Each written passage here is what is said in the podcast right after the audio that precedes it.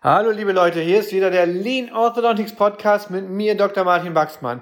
Und wenn du wissen willst, wie du am besten deinen Clinch-Shake machst für Invisalign und deine Aligner-Behandlung planst, dann kommst du an diesem Mal nicht vorbei. Das ist Matthias Peper, Experte genau für diese Probleme. Und wir sind heute zusammen im Interview. Er ist mein Gast, also bleib dran, hör dir an, was er dir zu sagen hat und welche Tipps er dir geben kann. Dr. Baxman's Lean Orthodontics. Simply everything that makes you even more successful in orthodontics and practice management. Dr. Baxman is a speaker, Amazon bestseller author, and multi entrepreneur. Now he takes all that knowledge and brings it to you in one podcast. This is Dr. Baxman's Lean Orthodontics.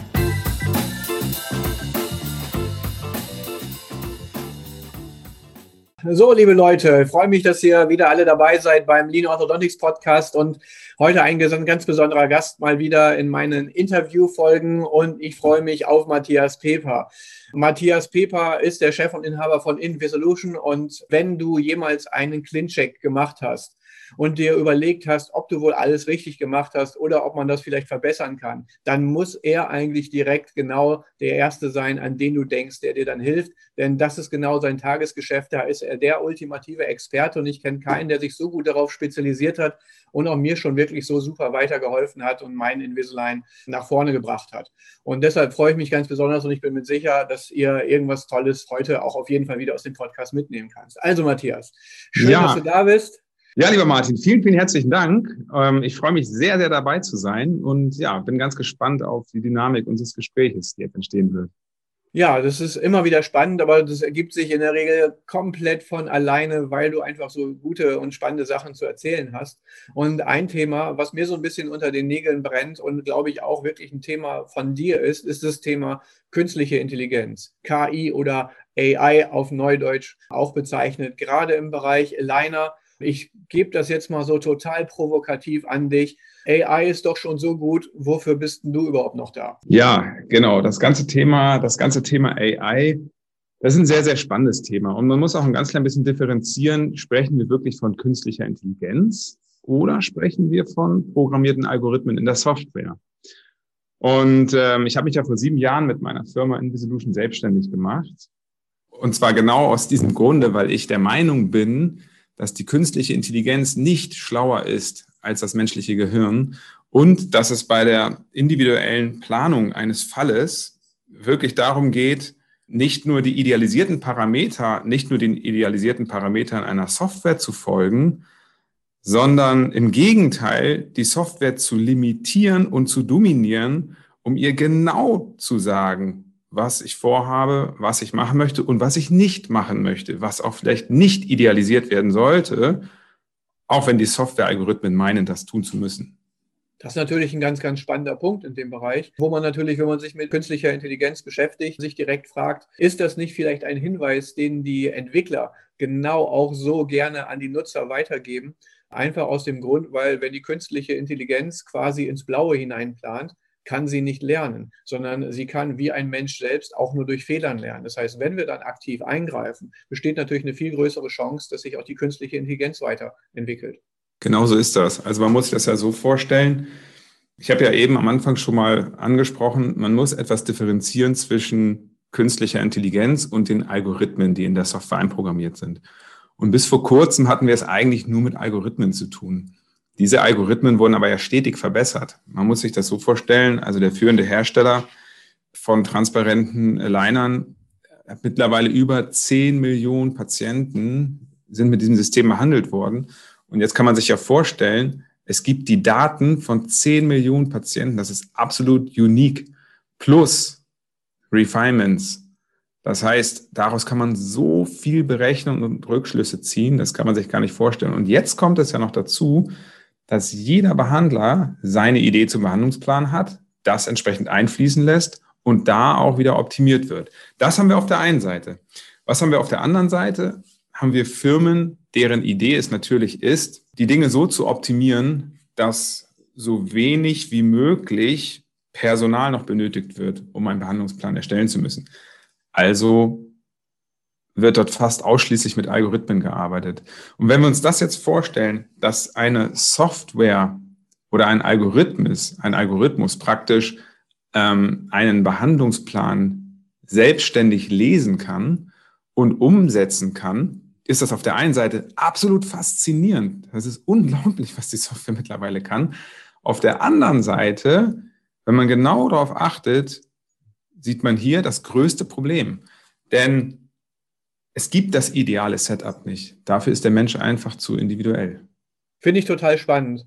Ich nehme das mal so ein bisschen auf. Das geht ja auch so in die Richtung von meinem ABCD-System, wo ich ja auch immer so ein bisschen, sage ich mal, reißerisch sage, noch besser als KI ist auf jeden Fall EI, die Expertenintelligenz. Mhm. Und das ist tatsächlich auch in der Wissenschaft, die sich damit beschäftigt, immer noch ein ganz konkretes Thema. Denn wer programmiert die ganzen Algorithmen, wer kontrolliert das Ganze und auch, wie werden die Daten tatsächlich dann entsprechend überprüft. Und da sagst du natürlich was Spannendes. Viele denken jetzt bei, bei dem, was du gerade sagtest, 10 Millionen Nutzer und so weiter. Vermutlich geht es da möglicherweise um Invisalign oder so. Das ist aber ja nur ein Player auf dem Markt in dem Sinne, der sicherlich sehr viele Daten hat, aber der natürlich auch ein Problem hat, nämlich dass im Prinzip nur die Behandlungsplanungsdaten vorliegen oder im ungünstigsten Fall gegebenenfalls Refinement-Daten. So, da könnte man sich auch nochmal überlegen, warum man doch immer wieder ein Refinement braucht. Vielleicht ist das einfach auch nur ein Kontrollmechanismus, der clevererweise dort eingebaut ist, damit dann so eine Firma wie Invisalign am Ende auch sieht, was passiert überhaupt mit meinen Fällen. Denn sie wissen ja nicht, was am Ende rauskommt, nur was sie planen und was sie virtuell sich vorstellen. Richtig. Und da da haben natürlich viele Kieferorthopäden dann immer das Problem und denken, oh, da gebe ich meine ganzen Daten ab und so weiter. Und dann arbeiten sie aber im nächsten Schritt zum Beispiel mit einer Firma wie Dental Monitoring, die im Prinzip natürlich auch auf künstlicher Intelligenz basiert und die entwickelt, aber im Prinzip noch ein wesentlich clevereres Datensammlungskonzept entwickelt hat, nämlich dadurch, dass man bei jedem einzelnen Termin die Daten einsammelt bekommen natürlich viel schneller, viel mehr und viel präzisere Daten zusammen, was sich viele überhaupt gar nicht überlegen, dass das wirklich das Ganze vielleicht nochmal sehr stark beschleunigen wird. Und es kann dann eigentlich auch nur so funktionieren. Ne? Wenn ich einen auf KI basierenden Behandlungsplan habe, muss ich theoretisch auch ein auf KI basierendes Monitoring haben.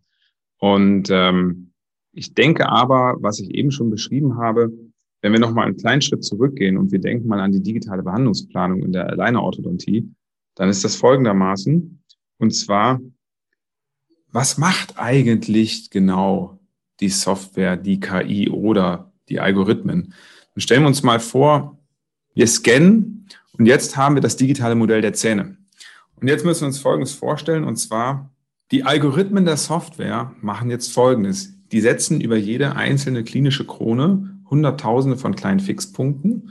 Und jetzt berechnet der Algorithmus fiktiv, okay, wie müsste ungefähr die Wurzel aussehen? In welcher Achse steht der Zahn? In welcher Rotation? Wie ist der späische Kurvenverlauf? Wie ist insgesamt die Archform? Und das Ganze wird jetzt abgeglichen mit dem Ideal Setup. Und jetzt passiert nämlich Folgendes, weil woher soll diese, diese künstliche Intelligenz die exakte Blaupause dieses Patienten kennen? Das muss ja mittelwertig sein. Sprich, jetzt wird einfach drauf los idealisiert. Drauf los idealisiert heißt, was ich eben beschrieben habe, jeder einzelne Zahn wird in Anführungsstrichen eugnat ausgerichtet, leicht derotiert, leicht aufgerichtet, in allen Bereichen. Also wir sprechen jetzt nicht nur von einer schönen Frontzahnästhetik, sondern wir sprechen auch davon, wir haben minimale Rotation im prämolaren Bereich, Wurzelaufrichtung, Extrusion, Intrusion, weil der späische Kurvenverlauf nivelliert wird und so weiter. Und genau da müssen wir nun anfangen, die Software zu limitieren und ihr zu sagen, wo funktioniert das System, was nicht verändert werden soll und welches System soll tatsächlich verändert werden. Und das ist einer der wichtigsten Punkte bei der digitalen Planung, hier einzugreifen und hier die Software zu dominieren.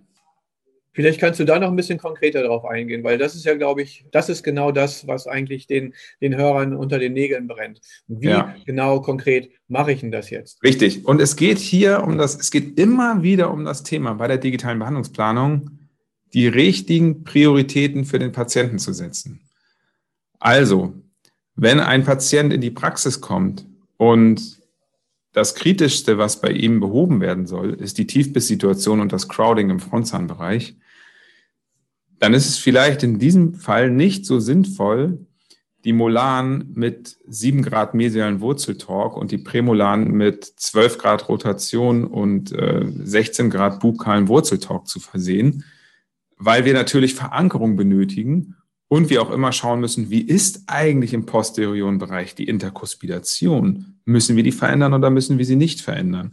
Und das ist jetzt nur ein Beispielfall. Hier müssen wir natürlich ganz genau überprüfen, was wollen wir tatsächlich und nicht, was will die ich, ich nenne es mal die Blaupause der Algorithmen. Das heißt, in diesem Falle muss die Priorität vielleicht so gesetzt werden, dass ich sage, hm, ich benötige im posterioren Bereich die maximale Verankerung, damit ich überhaupt die Kraft auf die Front übertragen kann, um die Intrusion zu erreichen.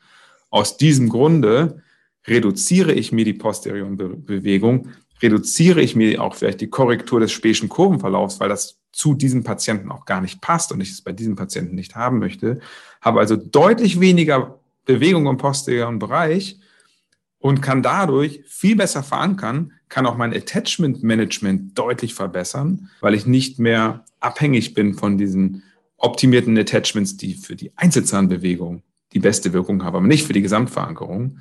Lange Rede, kurzer Sinn. Es geht um das Thema, die richtigen Prioritäten zu setzen. Und wenn ich das tue, dann kann ich locker meine Refinement-Rate um 30, 35 Prozent reduzieren. Ich kann das aus eigener Erfahrung sagen. Also wir mittlerweile 45.000 Cleanchecks geplant, also die Firma Invisolution. Wir haben intern eine Analyse gemacht, um mal zu schauen und haben wirklich festgestellt, dass wir mit den Kieferorthopäden, mit denen wir zusammenarbeiten, ähm, erreicht haben, die Refinement-Rate im Schnitt um 30 Prozent zu reduzieren. Hört sich auf jeden Fall schon mal gut an, weil das ist ja doch ein Problem, was viele Kieferorthopäden und Zahnärzte, die Kieferorthopädisch tätig sind, immer wieder haben, dass sie mit ihren Patienten den Behandlungsverlauf am Anfang besprechen und dann natürlich auch die virtuelle Simulation dann vorzeigen, die dann quasi ja fast auch mehr Druck aufbaut, als dass sie am Ende des Tages manchen hilft. Denn je unpräziser die Planung ist, desto weniger wird es natürlich auch genau zu diesem Ergebnis kommen. Und auch dort das, das Thema Refinement dann oft ungern ja überhaupt angesprochen wird, weil viele dann gar nicht wissen, die denken, oh, das ist so unpräzise, wenn ich dann Refinement habe, dass das aber was mit der Individualität zu tun hat und so, das ist gar nicht klar. Insofern ist es natürlich trotzdem schön, wenn man das reduzieren kann. Ja. Ich würde gerne einmal auf einen anderen Punkt nochmal zu sprechen kommen. Und zwar, du sagtest, die Prioritäten dort richtig zu setzen. Ein Vorurteil natürlich grundsätzlich gegenüber Aligner-Behandlung ist der, dass die Prioritäten quasi zu eng gesetzt werden. Dass die Social Six so im Vordergrund stehen, so wie du gerade sagtest, Priorität ist dann der Tiefbiss und das frontale Crowding oder so. Klar, was ich leider sehr oft sehe, ist, dass genau das dann ausschließlich behandelt wird. Mhm. Und das genau. sollte natürlich genau eher nicht sein. Genau, das, das, das wollte ich ähm, damit eben auch überhaupt nicht aussagen, sondern genau im Gegenteil. Es geht grundsätzlich um das Thema Prioritäten. Und, ähm, und hier ist es so, dass es auch durchaus genau andersherum sein kann, ne? dass die äh, Software mir das ideale Setup erstellt, ohne wirklich auf die Punkte einzugehen, die für den Patienten wichtig sind. Es kann sein, dass wir einen Patienten haben, der starke Kiefergelenksprobleme hat, wo vielleicht auch ein mandibulärer Schiff besteht, wo man weiß, der Unterkiefer ist nicht wirklich in seiner entspannten Position und wo wir hier ganz exakt im Clean-Check arbeiten müssen, um entsprechend sagittalen Freiraum zu schaffen, damit der Unterkiefer in seine entspannte Position kommt. Also wo es, wo es um wirklich ganz komplexe Planungen geht, wo vielleicht AP-Sprünge, Shift-Sprünge, vertikale Sprünge in die Software mit eingebaut werden. Aber auch das funktioniert ja nur dann, wenn wir sie perfekt füttern und auch wiederum limitieren im Sinne von, dass wir der Software sagen, es geht nicht darum, einfach nur auszuformen, sondern es geht darum, dass wir eine funktionell vernünftige Planung durchführen. Sprich, wir müssen in diesem spezifischen Fall dürfen wir nichts dem Zufall überlassen. Und das passiert ja auch sehr häufig. Das fängt ja mit der Verschreibung an. Wenn ich einfach in der Verschreibung äh, der Software praktisch alle Möglichkeiten lasse, indem ich nur ankreuze, wo ich hin möchte und relativ wenig spezifischen Text noch dazu habe, dann kann das alles von der künstlichen Intelligenz oder von den Algorithmen gelesen und umgesetzt werden. Wenn ich allerdings so exakt und genau arbeite und, das, und, und die Software auch hier wieder limitiere, indem ich kurz und prägnant definiere, wo ich hin möchte und wo ich nicht hin möchte. Was möchte ich dentoalveolär mit den Alignern umsetzen? Wo möchte ich eventuell ähm, eine leichte Simulation in dem Behandlungsplan sehen. Ähm, das sind alles Dinge, die müssen ganz individuell programmiert werden, kontrolliert werden und die dürfen auf keinen Fall der, ja, sagen wir jetzt einfach mal, der künstlichen Intelligenz überlassen werden. Wie hilfst du denn konkret deinen Kunden dann entsprechend auch weiter? Also ich sage mal so, ich kenne das noch aus den Anfängen von vielen und wir haben auch immer mal wieder im Labor Kunden, die sowas anfragen und da geht es wirklich so um oft sehr, sehr einfache Dinge, dass einfach die, die, die Verschreibung auch sehr, sehr unpräzise ist beim Clean Check. Dass die dann sagen, oder so wie es halt überall auch im Management in allen Bereichen ist, die geben halt sehr schwammige Hinweise, was gemacht werden soll. So nach dem Motto, bewegt die Front ein bisschen weiter nach vorne. Das ist natürlich eine Aussage, mit der kann kein Mensch irgendwas anfangen und lässt dann wilden Raten und Experimenten Tür und Tor offen. Wie, wie gehst du davor? Wie unterstützt du ganz konkret deine Kunden? Ja, vielen Dank für die Frage. Wir sehen uns als interdisziplinärer Ansprechpartner für den Kieferorthopäden. Und ich denke, ein guter Behandlungsplan ist immer eine Symbiose aus dem, was der Kieferorthopäde sich wünscht, was umgesetzt wird, und dem, was der Techniker oder die künstliche Intelligenz oder beides zusammen optimalerweise umsetzt.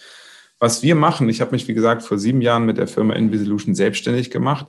Genau aus diesem Grund, ich war vorher bei Invisalign ähm, Leiter der klinischen Abteilung für Deutschland, Österreich, Schweiz. Und meine Aufgabe war genau das, das Bindeglied zwischen der Software und dem Kieferorthopäden. Und da ist mir bewusst geworden, dass die meisten Kieferorthopäden genau wissen, was sie wollen, aber ähm, vielleicht noch gar nicht sehen, dass man es nicht dem Zufall überlassen muss, sondern dass man wirklich die Möglichkeit hat, die Software ganz individuell zu programmieren. Und genau das, das sehe ich als, das sehen wir als unsere Aufgabe, wir von Invisolution, dass wir im Endeffekt zunächst einmal mit dem Kieferorthopäden gemeinsam über den Fall sprechen, um genau zu verstehen und herauszufinden, was ist das Ziel des Kieferorthopäden, was ist das Ziel des Patienten. Und jetzt helfen wir genau dabei, das Ganze in den digitalen Behandlungsplan zu bringen, weil wir genau auch wissen, wie die Software funktioniert und was im Hintergrund passiert, beziehungsweise ähm, was überhaupt alles umgesetzt werden kann.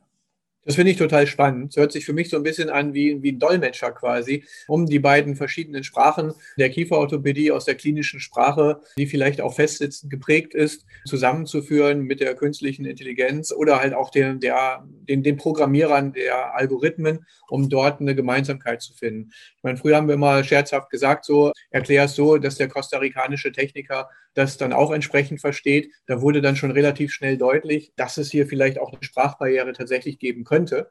Insofern mhm. ähm, war dieses Beispiel vielleicht gar nicht mal so schlecht.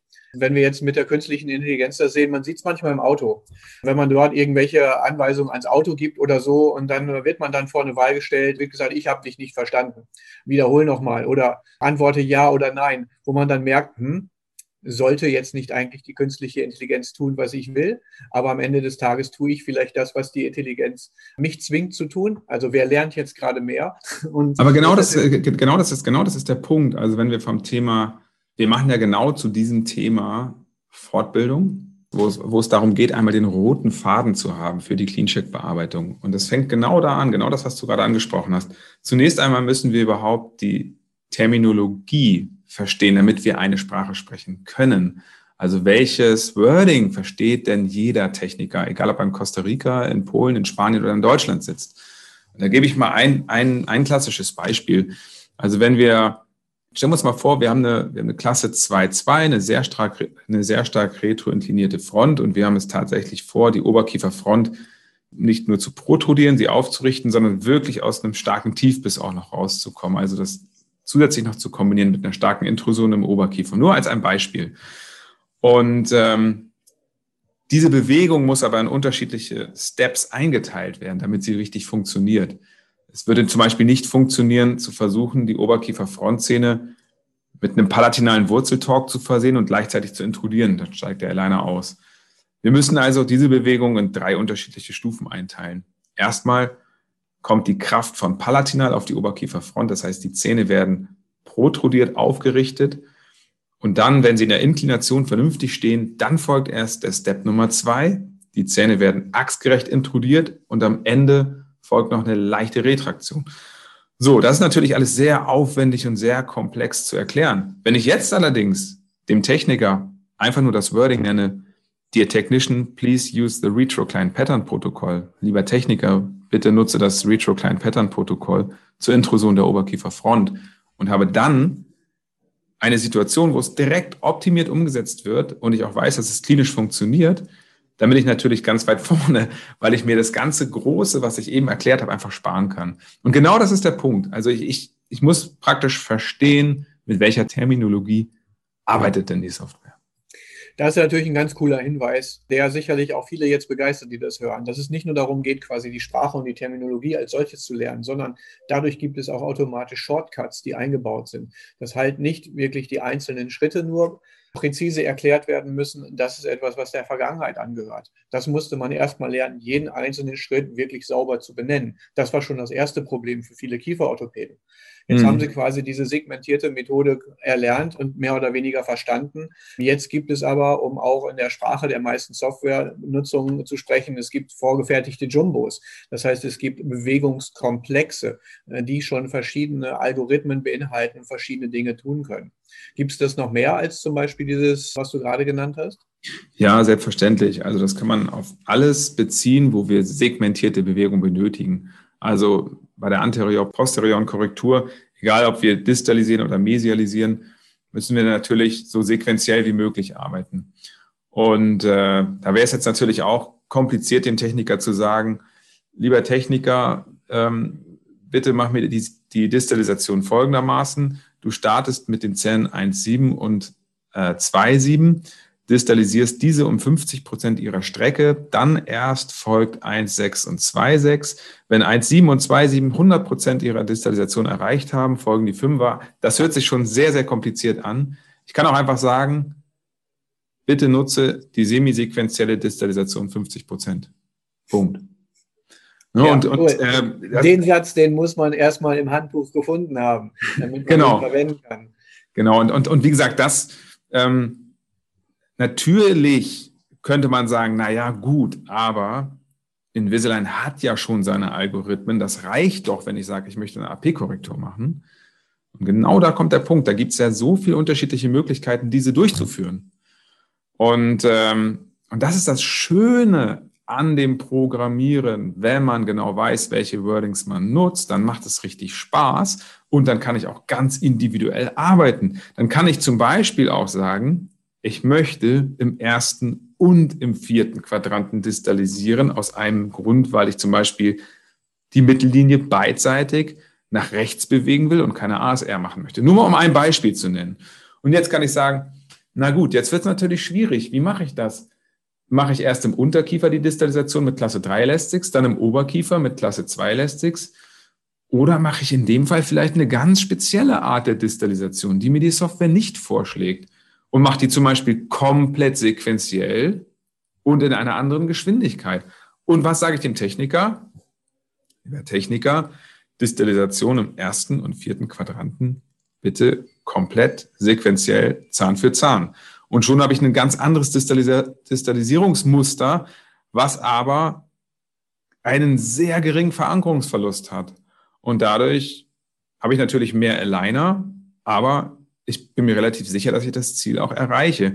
Und, und, und, und genau das sind die Punkte. Ähm, das kann die künstliche Intelligenz alles gar nicht, alles gar nicht wissen, wie ich nun genau bei diesen spezifischen Patienten vorgehen möchte. Wenn ich aber weiß, welches Wording, ist es total einfach, einen super gut vorhersehbaren Behandlungsplan zu programmieren.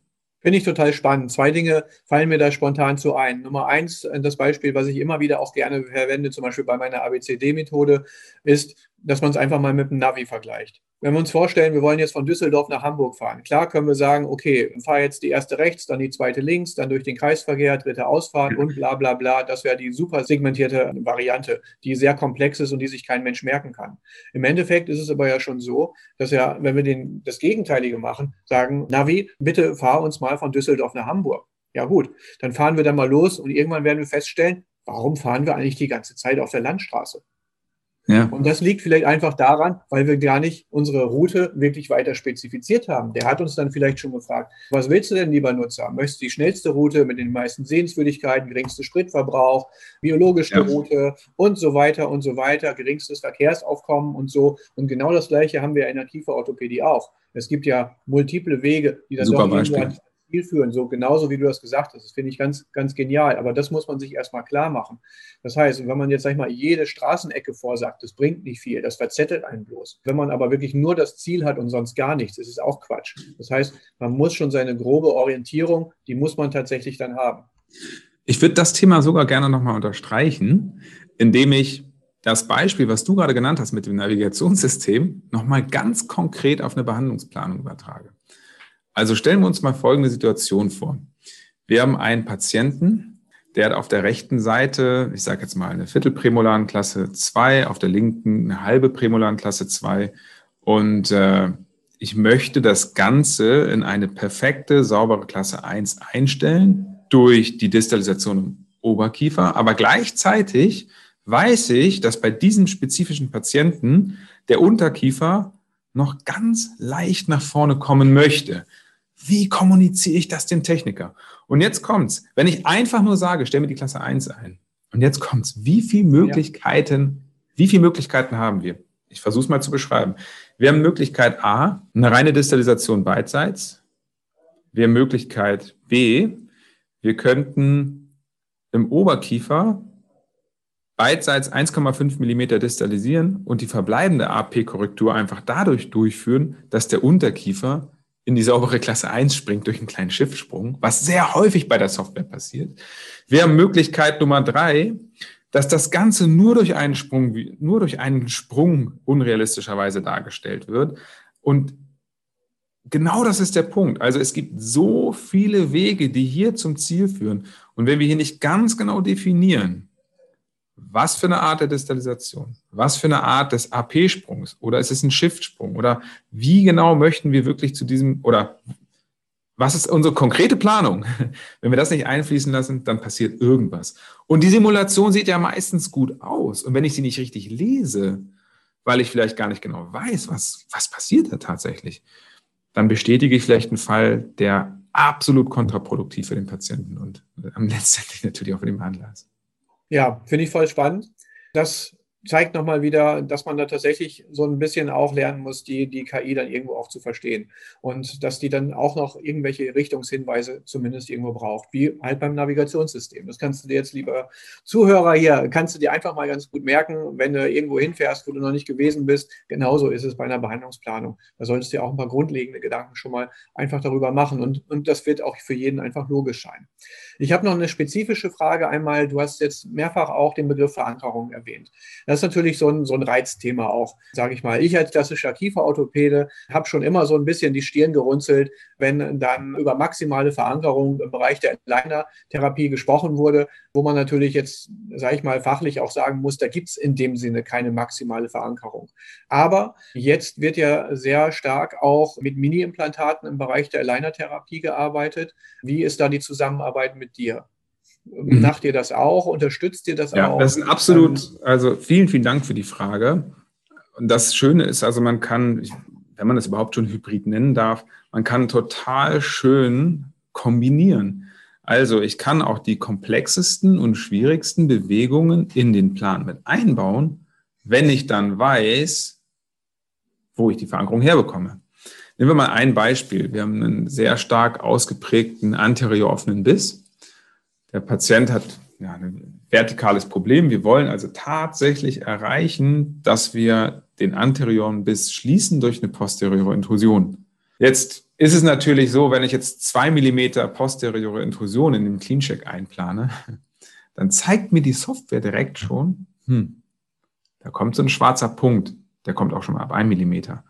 Der Zahn wird also schon auch wieder von der künstlichen Intelligenz, von den Algorithmen der Software direkt benannt als schwer vorhersehbar, nicht vorhersehbar, Schrägstrich, Auxiliaries notwendig. Und jetzt kommt das Schöne. Genau jetzt haben wir Rücksprache mit dem Behandler und fragen, Mensch, das wird nur mit den, das wird nur mit den Schienen nicht funktionieren. Wir könnten aber was ausprobieren. Wir könnten in diesem Fall zum Beispiel äh, mit Mikroimplantaten unterstützen und außen um den Aligner ein zusätzliches Elastik hängen lassen, damit wir eine dauerhafte Intrusionswirkung haben und vielleicht doch über ein Millimeter Intrusion kommen, obwohl mir die Software sagt, das ist schwer vorhersehbar.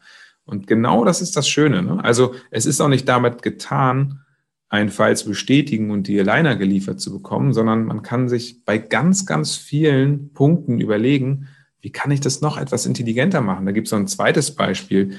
Wenn ich ähm, mit Klasse 2 Elastics unterstütze bei einer Distalisation, gleichzeitig ist es aber so, dass die oberen Dreier vielleicht noch eineinhalb Millimeter extrudiert werden müssen, dann kann ich mir auch überlegen, naja, wie kann ich vielleicht unabhängig von den Klasse 2 Elastics auch noch ein Up-and-Down-Elastic und ein Knöpfchen auf dem Dreier kombinieren, um die Kräfte besser verteilen zu können.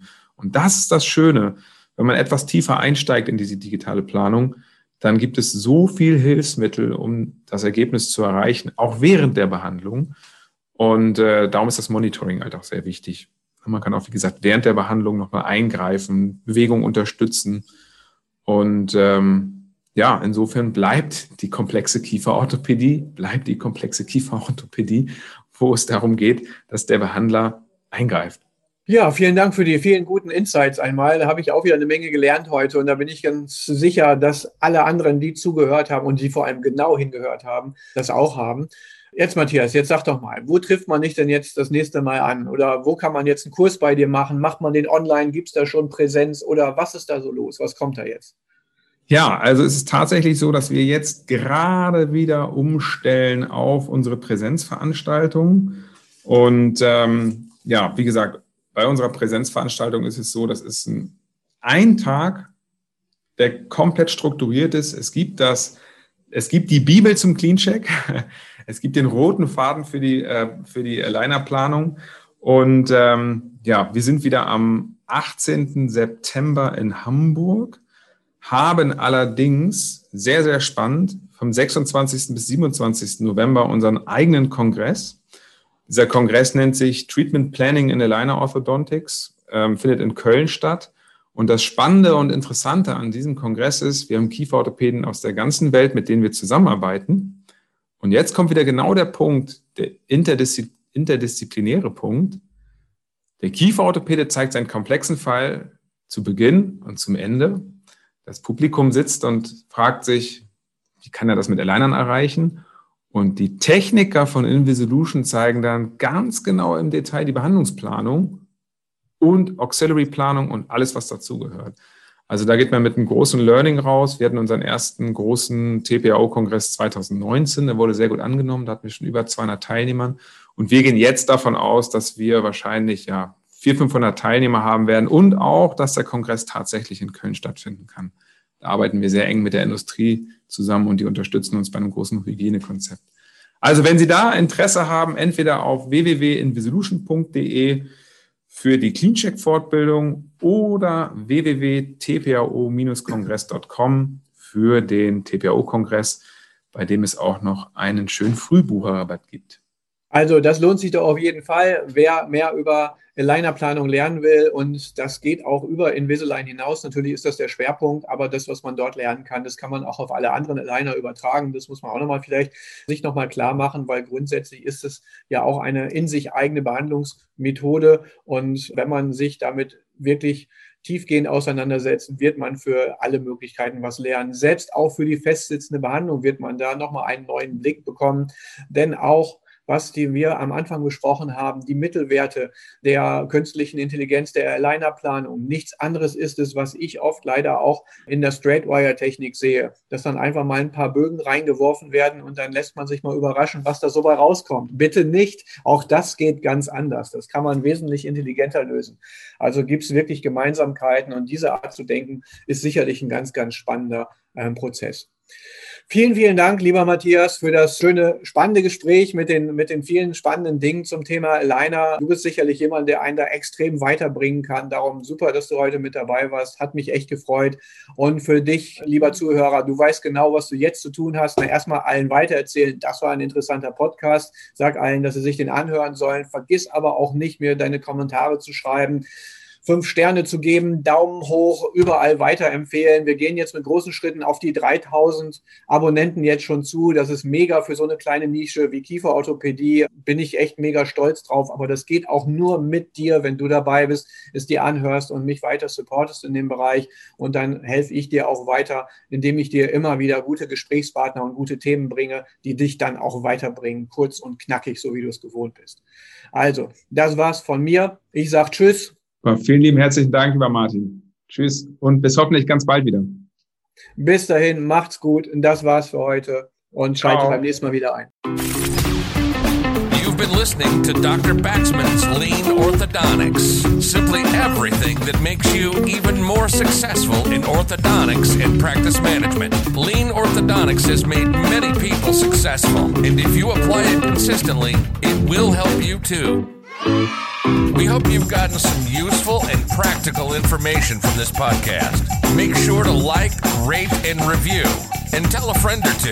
In the meantime, you can reach out on the website at www.leanorthodontics.com. We'll see you next time on Dr. Baxman's Lean Orthodontics.